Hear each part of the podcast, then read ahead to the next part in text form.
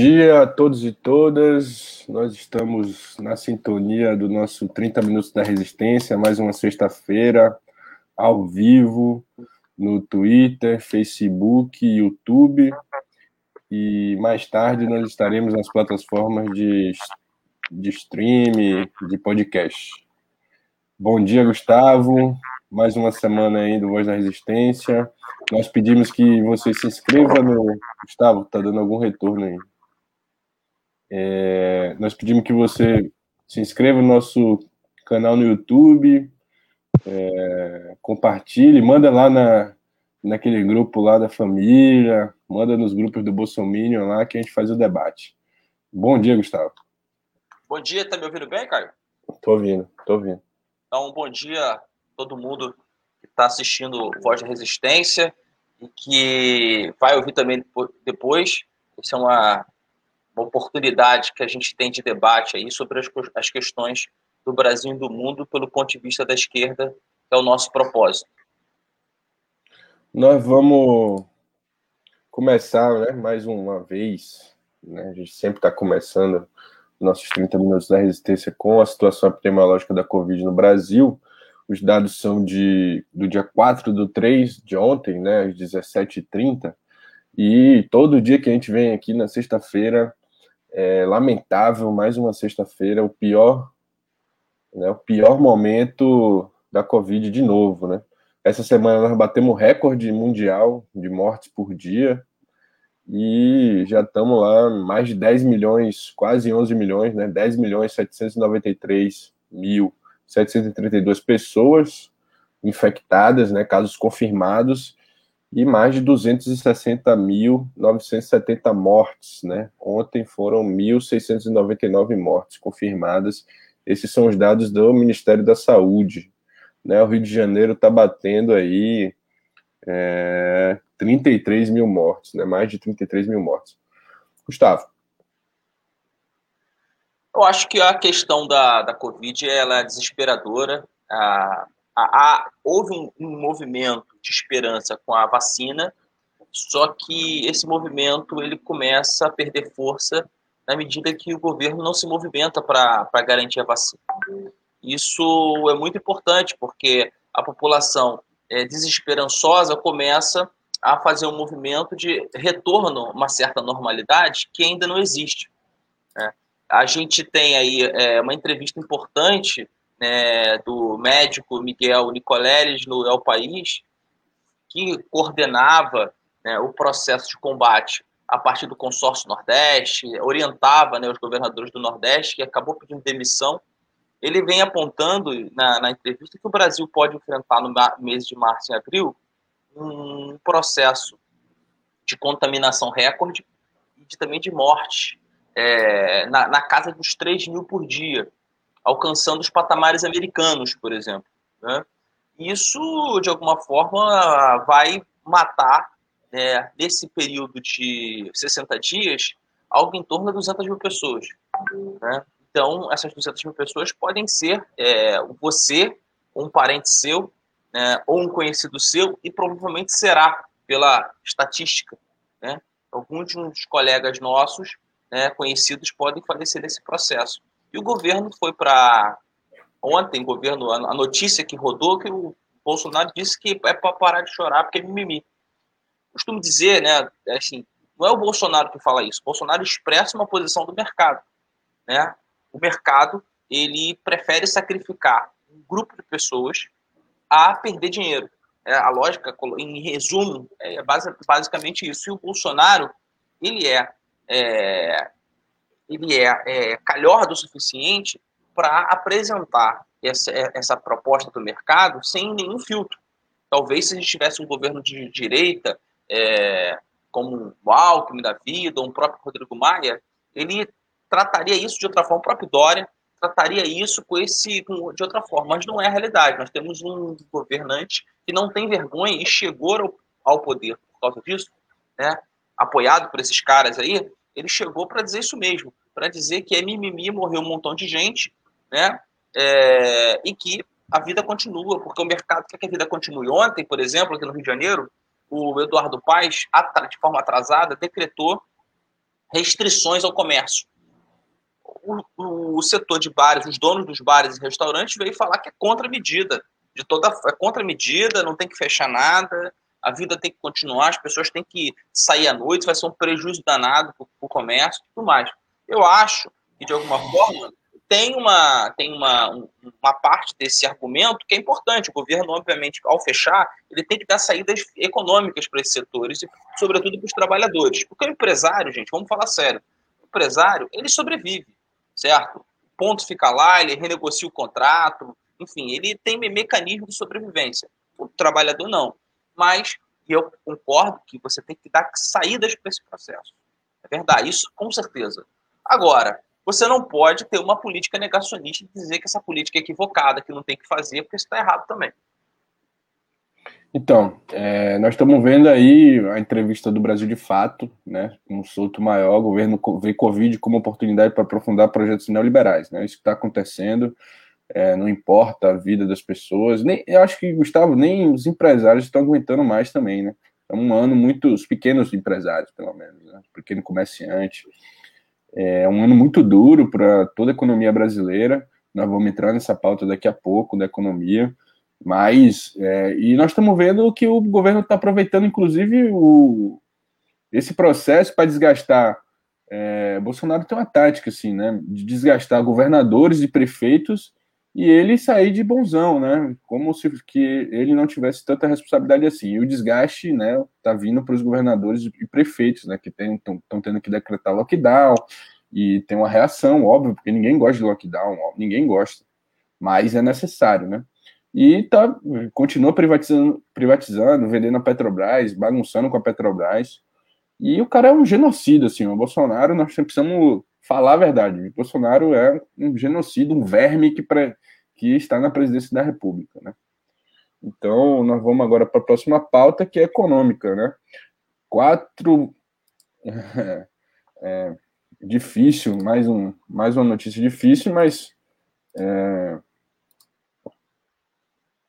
o índice de, de desemprego, e vou botar na tela aqui, o, o Brasil deixa ranking de, dos 10 maiores economias após queda de 4,1% do PIB. Né? O Estadão noticiou isso no dia 3. Né? A retomada econômica perdeu fôlego no último trimestre e saiu também o índice de desemprego pelo IBGE de 14 milhões de pessoas desempregadas. Né? Então, ou seja, é o caos total. Nós vivemos no Brasil e aí é, as notícias internacionais já dão conta de que estão preocupados com o Brasil, né? Os outros países estão preocupados com o Brasil. O que é que está acontecendo no Brasil? E também nós precisamos, estamos morrendo de fome. Além de, além da Covid, nós precisávamos de um governo forte, né? No caso, que as pessoas. Ele ontem na live ou, ou na, na, nas lives que ele faz quinta-feira, ele debochou de um índice de, de, de, suicídio de jovens, né? Aumentou o suicídio de jovens durante a, a Covid e ele deu risada disso, né? Total absurdo, além da, de, um, de uma total é, falta de habilidade política e, econômica, o país está passando uma terrível crise, e aí tá aí o resultado, né? O Brasil deixa o ranking dos 10 maiores economias do mundo. Um absurdo isso. Olha, é, a gente empobreceu. É? é verdade que o empobrecimento brasileiro já está é, já, já tá completando quase uma década. É, por exemplo, se você pega os, os índices de reajuste do funcionalismo público, como referência, a maioria das categorias estão 6, 7 anos sem reajuste. É, a população ela empobreceu porque a inflação é, para diversos produtos cotados né, a preço de dólar aumentou, é, aumentou o preço dos produtos. Então, se você pegar a cesta de alimentação do brasileiro, sobretudo aquela cesta que se relaciona com produtos internacionais como arroz, como trigo, isso significa que aumentou o trigo, aumentou o pão, aumentou o arroz, aumentou uma, um alimento fundamental na mesa do brasileiro. Tudo isso somado à política do governo é, em relação ao setor energético, grande parte dele privatizado, é, a Petrobras, que vem sendo privatizada e sendo, sendo colocada na mão dos acionistas minoritários da Bolsa de Nova York. E tudo isso né, operando contra né, o bem-estar da população brasileira, você tem uma vida do brasileiro que está ficando cada vez pior. E a população brasileira, ela dá o jeito, porque, por exemplo, se você trabalhava quatro, é, 8 horas por dia, 9 horas por dia, você aumenta para 10.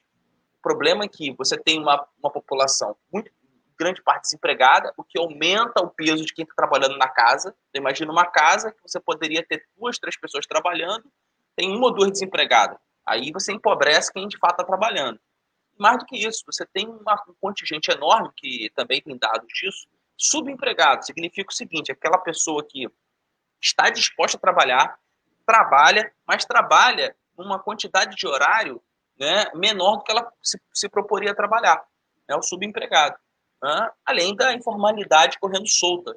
Você anda na rua aí, o que você mais vê é, é pessoas que pegam, tem uma casa, a pessoa, no horário de 6, 7 horas, ela vende pipoca, ela vende batata frita, ela vende é, churrasquinho, tentando sobreviver e complementar a sua renda, porque o trabalho, em tese, que deveria garantir a sua renda, não é suficiente.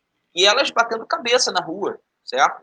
Ou seja, você, você encontra várias pessoas, imagino que elas peguem, né, imagino não, a realidade é que elas pegam aquele, o valor né, que as pessoas gastariam no cotidiano né? E acabam dividindo entre elas, entendeu? O que fica um pouquinho para cada um. A verdade é essa. Então, o Brasil piorou. Eu Tem uma desindustrialização que... da economia brasileira também, né? Sim, Nós... sim, a desindustrialização. Nós é... viramos uma fazenda é... do mundo. Nós estamos vendendo soja só. vendendo pior, soja, é... vendendo minério, matéria-prima, né? Essa desindustrialização tem a ver também com a falta de investimento em tecnologia, os parques tecnológicos, porque hoje a industrialização ela caminha para a tecnologia, né? para que a gente possa ser né, um, dizer, um produtor de tecnologia. Isso não está acontecendo no, no, Brasil. Isso faz com que a população empobreça, né? É, a população não encontra emprego. Eu, nós temos uma juventude subempregada também, porque uma juventude que está formando, está se qualificando e não está conseguindo emprego. Para concluir, dizer o seguinte: existe uma série de trabalhadores, por exemplo, que querem ser professores e não abrem concurso. Né? Existe uma série de cientistas que querem trabalhar e não tem bolsa do CNPq, porque o governo é isso. O governo ele é um governo que tem outros interesses. Nós vamos agora para a mansão de Flávio Bolsonaro e nós queremos dar o nosso bom dia aqui para a Juliana, para o Rodrigo, que está nos acompanhando aí. Juliana está dizendo que a gente precisa de um governo e não temos. E o Rodrigo está dizendo: bom dia, companheiros. É muito importante nossa luta e utilização das mídias sociais como forma de levar nossa mensagem para a sociedade. Sou de Birité, em Minas Gerais. Então a gente pede compartilha aí, manda no grupo aí dos Bolsominions que a gente faz o debate. E nós vamos agora, falando neles, o Flávio Bolsonaro, vou ajeitar aqui a tela. O Flávio Bolsonaro acabou de adquirir uma mansão de 5,97 milhões. Isso declarado. Né? Sabemos que, inclusive, a mansão vale mais que isso, está no, no valor de mercado 8 milhões, então o próprio proprietário disse isso. E ele estava sendo investigado por rachadinhas e o valor chegava a esse. Né? É muita coincidência. A namorada do cara que vendeu é juíza e ajudou num processo do STJ é, a pizza, o Josias de, de Souza do UOL colocou que a pizza ficou maior que o forno, né? É, o cara tem certeza da impunidade completa, né? O Flávio Bolsonaro, em relação a, a, qualquer ato de corrupção que ele seja. O cara, é senador da República, está sendo investigado por rachadinhas na época que era deputado estadual e simplesmente compra uma mansão em Brasília durante a pandemia, que nós estamos vivendo esse caos econômico. O cara, é além de senador, ele é um gênio econômico, né? O cara é um, vamos dizer assim, como disse Queiroz eu fazia negócio, né? Eu sou um cara do dinheiro, o cara vendia, compra e vende imóvel, o cara é dono de uma imobiliária, quase um, um Michel Corleone, né? Do setor imobiliário, o Flávio Bolsonaro. Gustavo, é um absurdo completo, né? Ele faz uma conta que, que não fecha, por exemplo. Eles vão pagar 18 mil reais de prestação e o salário bruto líquido dele é 25 mil reais. Né? É, se você transportar isso para a, o cotidiano, dividir por 10, é como se alguém que ganhasse R$ 2.500 pudesse fazer uma prestação de 1.800, o que nenhuma, nenhum local, nenhum banco aceitaria. Né? Você tem lá uma margem de 30%, no máximo 35%, do qual você pode apresentar para poder fazer um financiamento. Quando, quando, quando consegue, às vezes até menos, porque tem uma grande chance de você não conseguir pagar. Então, isso aí, na verdade, é, é um escândalo, é um escândalo, né, que qualquer lugar, né, em uma situação de normalidade, ele nem faria, vamos falar a verdade, ele não teria coragem de fazer, até porque ele é investigado por, por, rachadinha, como você falou, né?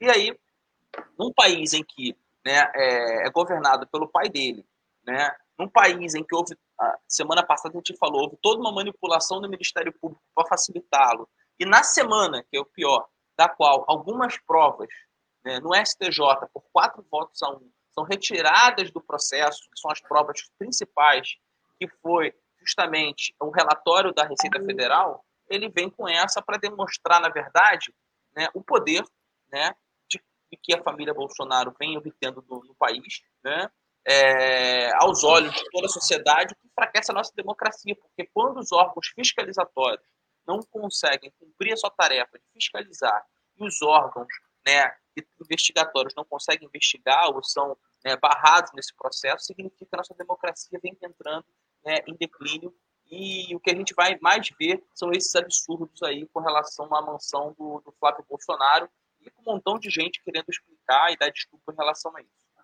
É certeza total de impunidade, né? Ele, eu, eu, é isso, assim, acho que também significa assim, nós estamos, tá dominado e nós vamos passar o trator, né? Mas infelizmente, infelizmente a gente vive essa conjuntura de um, é isso, não dá mais, né? Não dá mais. Acho que também a sociedade está se atentando a isso. Nós vamos entrar agora no outro ponto, no ponto de pauta da Petrobras, né? Lava Jato e Petrobras. O Gabriele soltou uma entrevista no, no Folha de São Paulo falando assim, a chamada da entrevista é o seguinte: intervenção na Petrobras não significa que nada na agenda liberal de Bolsonaro, diz Gabriel. Gabriel foi presidente da estatal nos governos do PT, disse que a ação da, do presidente foi estratégia política, né?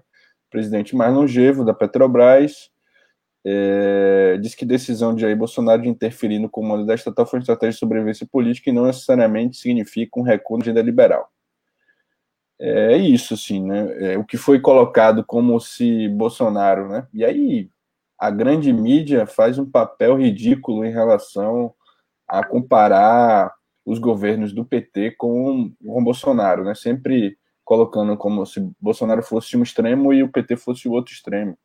E isso não é verdade, né? Nós sabemos que isso não é verdade. Bolsonaro está em um outro, um outro esfera, né? Uma esfera fascista, uma esfera de entreguismo, né, de subserviência ao imperialismo norte-americano, e vende nossas refinarias, é, pratica. Ele viu, ele foi é, eleito com o discurso de que, de que a economia se regulava e viu que o preço do petróleo, sendo produtor de petróleo, não ele não seria reeleito, né, se ele continuasse praticando aqueles preços que ainda está em vigor, né? O preço da gasolina é altíssimo, o preço do gás de cozinha é altíssimo, né? Então, além do, além da, do desemprego alto, além do, da inflação e dos, dos produtos todos subindo, o gás de cozinha e o petróleo tem diretamente influência sobre os, os preços de, de, dos produtos, ele teve que fazer alguma coisa, né? E foi, foi duramente criticado pelo mercado, Sendo que é isso, né? Não é uma. Ele não mudou a agenda econômica dele, ele está ele tá pensando na eleição. Gustavo. Olha, obviamente o mercado ele, ele quer um governo totalmente alinhado a ele. Né? É, é, é, é óbvio que o Bolsonaro tem, vamos dizer assim, o mercado pensa nele. O Bolsonaro pensa também em, em si próprio. Esse foi, foi, foi o desgaste ali. Em determinado momento, o Bolsonaro queria que a presidência da Petrobras fizesse algum movimento para diminuir o preço da, dos alimentos do combustível. Né? Dos alimentos indiretamente, né? porque o combustível é relacionado aos alimentos. E o Bolsonaro sabe muito bem que essa pressão que vem dos caminhoneiros, somada à pressão da população com o aumento dos preços gerado pelos combustíveis, é algo pesado. É não, estamos falando num debate ideológico, é um debate real que a população sente, reclama e está disposta a se revoltar em relação a isso. A, a, e o Bolsonaro deve ter muita pesquisa de opinião que demonstra que o governo é responsável por isso, né? E vai ser difícil ele passar isso para os governadores. Ele tentou, né, dizer que os governadores tinham que baixar o CMS, enfim, né, do, do combustível assim por diante. Então, Bolsonaro, ciente disso, ele não encontrou outra saída a não ser intervir na Petrobras no sentido de dar alguma resposta para a população, dizendo: olha, eu estou tentando modificar a Petrobras, mas as forças ocultas não deixam. Mas isso, de alguma forma, criou um problema com determinados setores do mercado. Né? Determinados setores, é bom dizer isso, porque a impressão também que o mercado é uma coisa só, e não é assim que funciona. Existem lá os acionistas minoritários da Petrobras, que são parte importante do mercado, existem outros setores da economia que também não querem, né? o próprio dono do supermercado, que não quer passar por, pela, pela situação de ver o preço aumentar e ter que né, transportar isso para o consumidor final. De fato, essa é uma realidade. Mas o Bolsonaro, como o Gabriel, não vai mudar a política de venda da Petrobras. Pode atrasar até a situação dar uma diminuída, mas eu estou convencido de que o Bolsonaro ele opera para esticar a pandemia, para dar tempo dele produzir uma série de reformas né, é, aos poucos. Por exemplo, é, não é pauta da gente, mas, por exemplo, a reportagem de ontem é que a Bia Kiss, que a gente já comentou aqui, está quase na Comissão de Constituição e Justiça, por quê? Porque o Brasil tem com tanto problema, com tanta situação, que acaba, acabou esse ponto importante ficando meio que de lado. A população, aquela revolta inicial que fez ela recuar, acabou, voltou agora. Então, a tática do Bolsonaro é essa: é sempre colocar um elemento de debate para as pessoas ficarem debatendo, né? Ele vai dar um tempo nessa questão da Petrobras, trocou o presidente, ele ganha um, uma, uma, aquela ideia de que, olha, o cara tentou fazer alguma coisa para passar um tempo aí, né? E aí, daqui a pouco, ele vai continuar com a mesma política. É, é isso, assim, acho. Nós, é, nós divergimos, né? Não, divergimos com essa política de. Acho que o Petrobras precisa é, ter um. É produtor, nós somos produtor de petróleo, né? Nós precisamos Sim. regular nosso, nosso preço, né? A diferença com o Bolsonaro é de. Ele destrói, sucateia a Petrobras como se fosse. E ainda tem o seguinte: vazou que a, a informação privilegiada teve um, um, um, um operador do mercado que vendeu opção de queda da Petrobras. Né? Então a comissão de valores mobiliários do Brasil está investigando isso. O cara vazou, alguém ganhou dinheiro para financiar a campanha dele, inclusive nessa operação de mercado, né? vendendo opção de, de queda da Petrobras. Então o cara é, opera. Só um detalhe sobre a questão da Petrobras: é, tem muita gente que debate assim, mas é, é, seria errado intervir numa empresa. Mas essa empresa é empresa pública, né? Ela tem um objetivo, ela não é uma, uma empresa que deve servir só, somente para gerar lucro para o governo. Ela tem que servir para a população, né? Então, é estranho você ter, assim, você ter um petróleo que é brasileiro que não serve à população brasileira, serve a outros interesses. Né? E aí o New York Times é tão, é tão importante, né, a Petrobras, a soberania, e a Petrobras garante a soberania, soberania energética do Brasil. É tão importante que deu no New York Times, né? Operação Lava Jato aí em inglês aqui vai, vai operar em, em, em leigo aqui, mas vamos lá.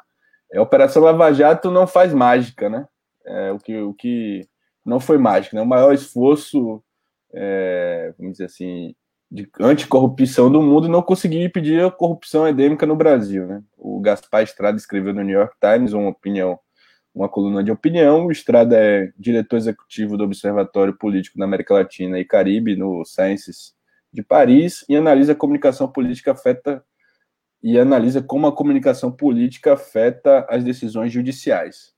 Mais uma vez, né, mais um artigo na, no New York Times sobre a Lava Jato, e estamos aí vendo né, o, o, o, caos né, que a Lava Jato. E aí eu, eu até comentei essa semana que quem apoiou a Lava Jato, quem operou a Lava Jato, tem as mãos sujas de sangue, né? Essas 200, mais de 255 mil mortes está na conta da Operação Lava Jato que elegeu Bolsonaro. Né? Então, Operação Lava Jato, o Deltan Dallagnol, vou botar na tela também, a gente já vem é, colocando ele aqui, até não gostaria de ver essa figura ridícula, mas a gente tem que colocar ele. Ele ligou para a Polícia Federal né, quando o cara interviu bruscamente para que toda essa operação acontecesse. Né? Ele, ele não agiu sozinho, mas ele e o Sérgio Moro operaram duramente para que o golpe acontecesse. Né? Eu vou botar na tela aí, Gustavo vai comentando já sobre a Operação Lava Jato e os últimos vazamentos que aconteceram. E não para, não para de vazar, né? Tá incrível isso. É, a, a, o New York Times, que apoiou o golpe, por sinal, né? É, a, a, impressão que dá é que determinados setores que apoiaram o golpe percebem que a Lava Jato é indefensável. Ela é uma operação indefensável. Porque os vazamentos colocam a, a Lava Jato, quem operou por dentro da Lava Jato, aqueles, os capitães da Lava Jato, Dallagnol, Moro, como pessoas que não têm mais condição de fazer nenhum debate público sério, né? É, na medida que burlaram todas as, as, regras né, de civilidade, de justiça e tudo mais. Em alguns setores, o que, que preferem? Preferem jogar a Lava Jato como o boi de piranha do processo, nenhuma. É, ou, se não a, operação toda, pelo menos algumas pessoas, como o próprio Dallagnol, como o próprio Moura, desmoralização. Recentemente, o Tribunal de Contas veio discutir a possibilidade de cortar repasses para a, a, o escritório da qual o Moro serve. Ou seja, querendo ou não, é uma tentativa de demonstrar que eles querem né, é, limpar essa turma aí. Uma queima de arquivo do processo. Né? Teve o golpe, teve gente que cometeu ilegalidade, não se pode prender todo mundo, vai se, vai se buscar algumas pessoas para servirem ali né, né, de queima de pessoas que vão né, acabar sofrendo as consequências desse processo. Até se falou assim, o Gilmar Mendes, né, da Lava Jato da Lava Jato. O Gilmar Mendes abriu essa semana aí com o PCC, primeiro comando de Curitiba. Curitiba. Ou seja, você veja que o cerco está apertando em relação a eles. E cada vez que surge um vazamento, a situação fica mais constrangedora. Essa semana foi a Carmen Lúcia, né, que opera, é. operacionalizou, ajudou a operacionalizar a manutenção da prisão do Lula, de maneira Só... totalmente legal. Entendeu? Só ler. Só ler aqui para a galera do podcast mais tarde, está na tela a matéria do Rede Brasil Atual. Dallagnol agiu para evitar a libertação de Lula. Vou ligar para a PF. Ministra Carmen Lúcia, do STF, também teria interferido junto ao Ministério da Justiça para impedir soltura de Lula quando o desembargador Rogério Favreto, do TRF4, acatou habeas corpus a favor do ex-presidente, em julho de 2018. Isso interferiu isso interferiu, quem não lembra, isso interferiu diretamente na eleição, é julho de 2018, né? Sim.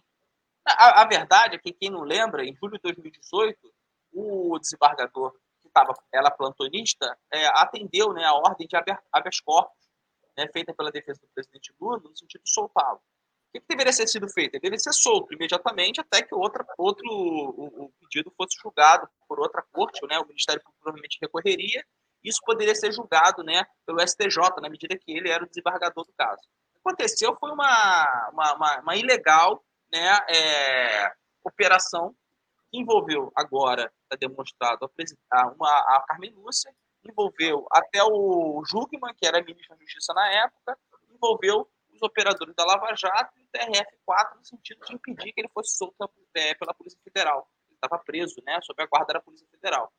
Um absurdo simplesmente um absurdo, uh, ilegal, né, e que todos, o certo seria que todas essas pessoas abrissem um inquérito, né, uma sindicância na Polícia Federal para ver quem pediu, quem, quem, quem, quem, quem operacionou isso lá, e o CNJ também investigasse quais foram né, a, a, as consequências disso no TRF4, no próprio judiciário lá do Paraná, né, e no limite, no limite, transformar a Carmen Lúcia numa pessoa impedida de poder né, julgar qualquer tipo de processo envolvendo Lula, na medida que ela está plenamente envolvida com a conspiração que impediu que ele fosse né, é, um agente político, não sei se candidato, mas um agente político durante a campanha de 2018.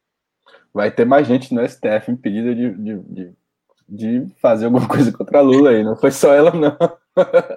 mas vamos lá, vamos para a próxima matéria que nosso tempo já está correndo, nós vamos estourar o tempo, obviamente, mais uma vez. Mas vamos lá. Notícia internacional é com Gustavo Miranda. E é o Salvador, Gustavo, vai lá. Não, é, é, é o Salvador inicia, só, só ler aqui, o Brasil de fato noticiou é, no dia 3 que El Salvador inicia a apuração final das eleições com indicativo de maioria governista. Contagem indica que o presidente direitista terá maioria expressiva no Congresso do país e poderá aprovar reformas. O cara é um milenial, né? Direito, milenial de direita, né? Presidente lá eleito um é uma, Big Bukele. Na verdade, você tem um, um, um, governo, né, eleito recentemente, em 2019, do Naibik Bukele, que é um imigrante, né, é, tem origem, inclusive, é, árabe, a, que fundou um partido chamado Novas Ideias, mas não foi eleito por esse partido. Ele, ele fundou esse partido recentemente e o que teve agora não foi as eleições é, para presidente, mas as eleições legislativas.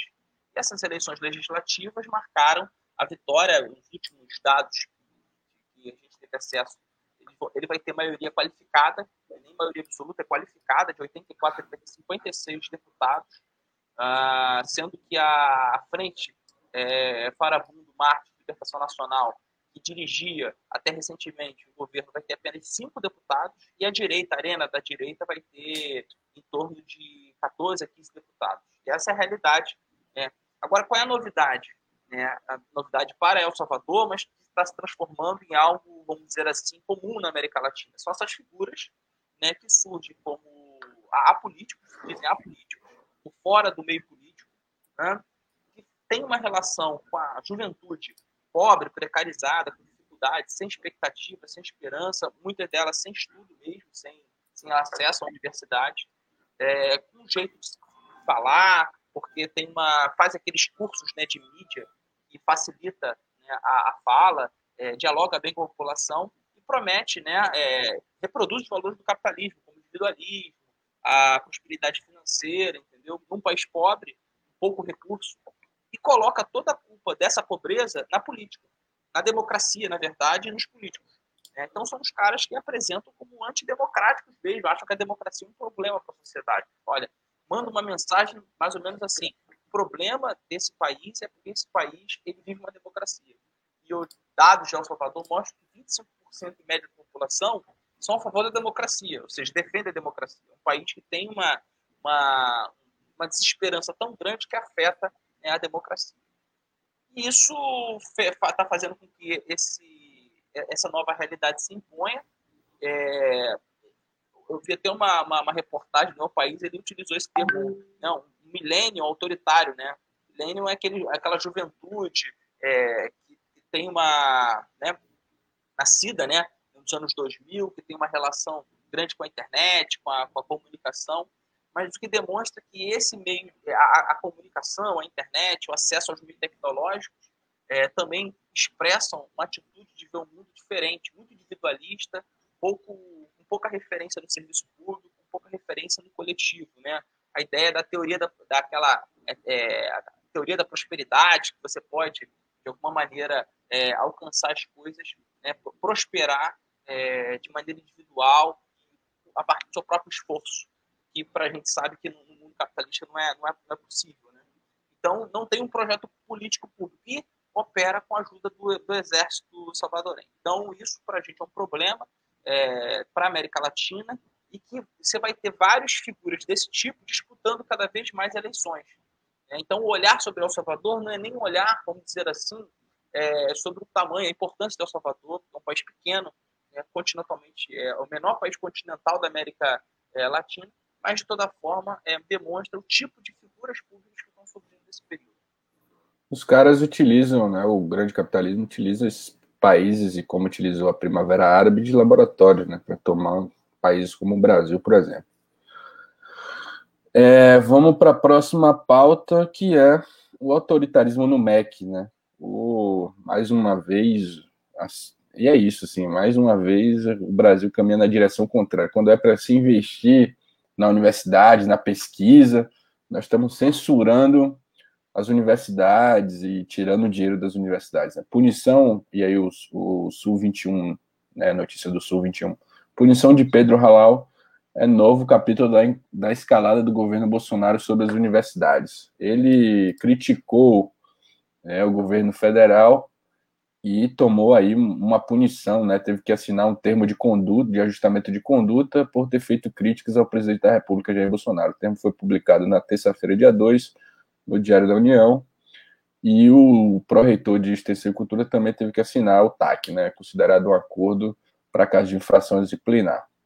Mais uma vez, né? Mais uma vez, nós estamos vivendo. Parece que a gente já teria superado esse tempo, né, onde a universidade seria perseguida mais uma vez. Então, é, o governo Bolsonaro mostra aí seu ar autoritário em diversos, em diversos campos políticos.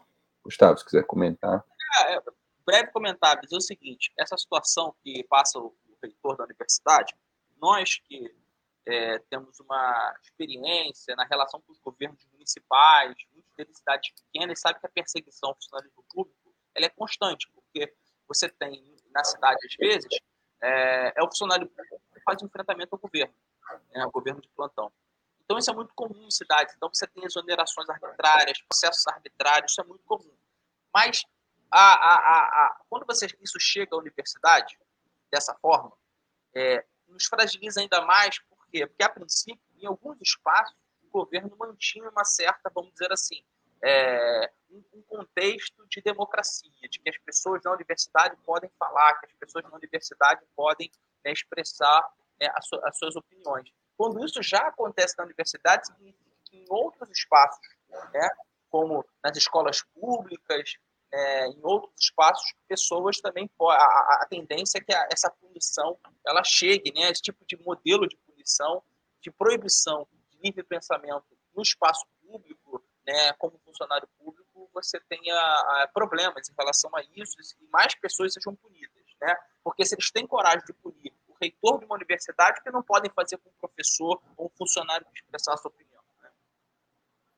É isso aí. Nós vamos para outra notícia de autoritarismo. Assim. E é, o, que, o que foi considerado, ah, o governo do PT, o PT apoia ditaduras, o governo e pau quebrava, o jornal era meia hora batendo no PT, nos governos, e não tinha nenhuma sanção, era isso aí mesmo, pra, o jornalismo tem que atuar e tal. E os artistas também se manifestavam na época, e não tinha essa repressão né, que hoje está acontecendo. Aí a polícia do Rio de Janeiro se sentiu à vontade para pedir a prisão de 14 funkeiros aí, né? O Rio de Janeiro o G1 soltou essa, né? Polícia pede a prisão de, de MC Pose, Marquinho da Jaca, Negão da BL e mais 11 por realização de baile funk durante a pandemia. Nós não somos a favor dos baile funk durante a pandemia, vamos deixar nítido aqui. Mas nós sabemos que aconteceu aí várias festas em, na zona sul do Rio de Janeiro, no Jockey Club, enfim, não foi só é, na, no morro que aconteceu baile funk, aglomeração. Mas nós sabemos o caráter racista da, da polícia do Rio de Janeiro, do, do governo estadual também, que prende, mata, enfim, favelados e pretos, né? Isso aí faz mais, mais um capítulo da perseguição ao povo negro e favelado do Rio de Janeiro. Gustavo. É, é, é, é a continuação do caso Belo, vamos dizer assim, né? É, todo mundo fez festa, é, todo mundo aglomerou, inclusive o presidente da Câmara dos Deputados fez uma festa lá, o Covid, para comemorar, não aconteceu nada. Aí quando é uma festa popular, é, de apelo popular, um ex-presidiário do Belo, aí, aí soltaram um pedido de prisão do Belo. Como soltar agora o pedido de prisão desses banqueiros, entendeu? Enquanto isso, as festas na Zona Sul, os espaços privê é, dos ricos, continua solta ninguém faz nada, não acontece nada.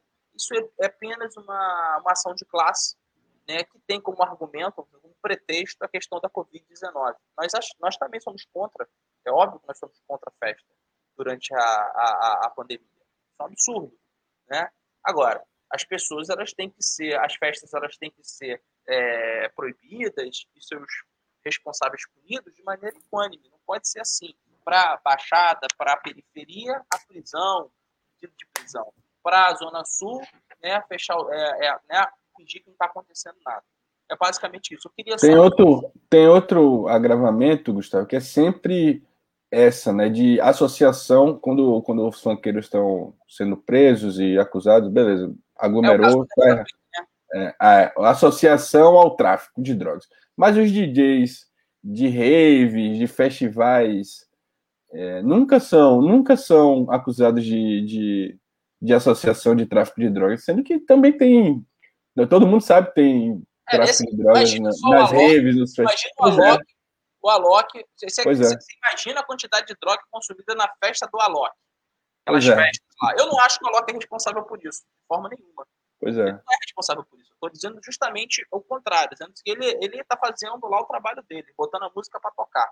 Se as pessoas querem utilizar droga e gente quer vender droga, aí que resolva, tá certo? A gente pode até discutir um debate aí sobre a legalização das drogas, não é o objetivo aqui.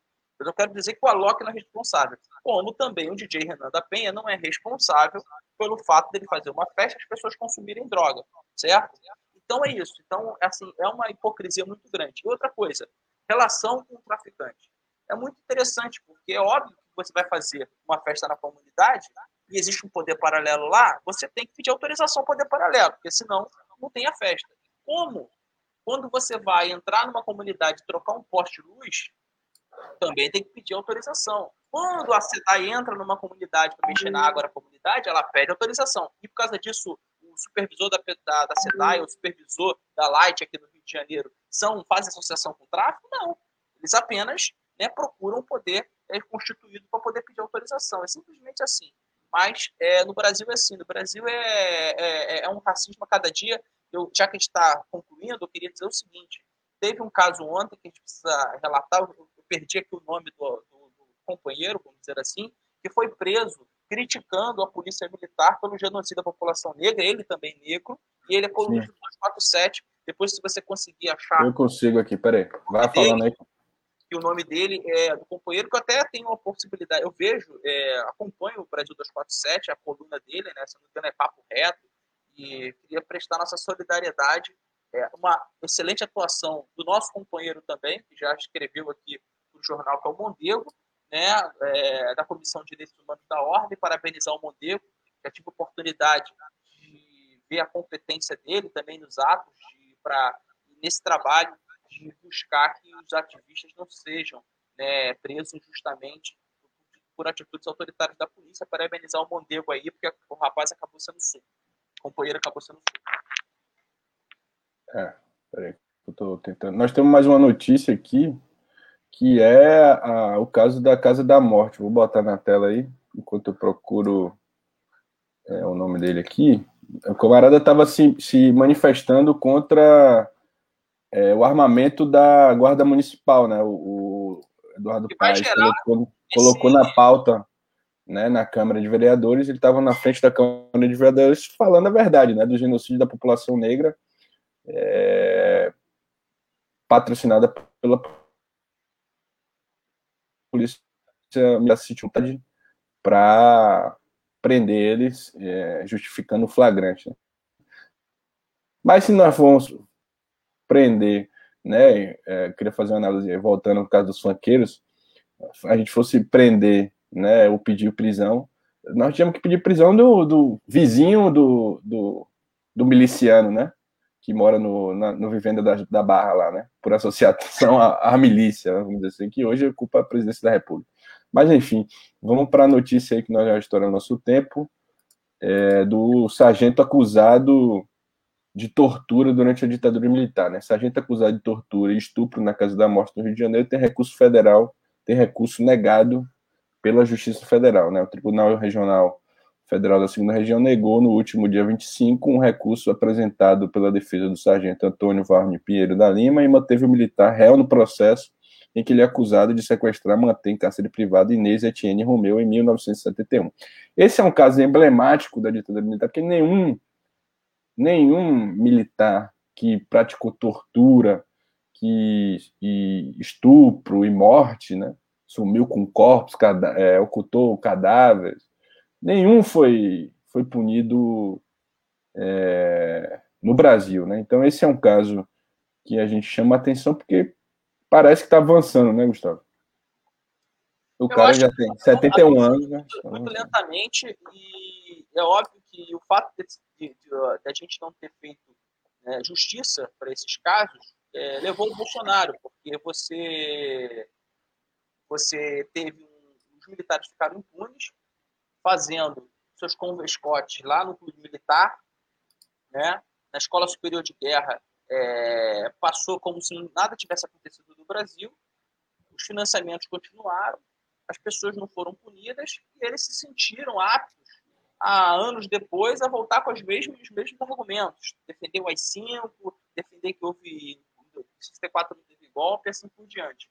Eu acho que essa notícia é importante porque é, demonstra que a população brasileira existem alguns companheiros que se dedicam a essa causa, né, é, e que não vão desistir, né, e vão lutar para que se faça justiça e essas pessoas não é só ter, né, sejam presas, mas que tenham também, sejam punidas pelo Estado e tenham as suas aposentadorias é, cortadas, porque não é possível que a gente conviva com pessoas que hoje, muitos deles estão aposentados, recebendo dinheiro do Estado, mesmo tendo cometido crimes né, na função é, de funcionário público. Entendeu? Então, eu acho que isso é muito importante. É isso, nós vamos ficando por aqui. Mais uma semana, a pauta cheia, né? A gente sempre tenta enxugar a pauta, mas o Brasil não deixa, né, Gustavo? Então, não golpe, né? Porque vai 45. Valeu, Gustavo. Até a próxima Valeu, semana, sexta-feira. Compartilhem aí, curtam, comentem. Valeu, Juliana, Rodrigo, que comentaram aí hoje. E manda aí, manda pro grupo do, dos Bolsominions que a gente faz o debate. Valeu, grande abraço, até semana que vem. E mais tarde nós estaremos na, na, nos podcasts aí. Tchau. Tchau, tchau.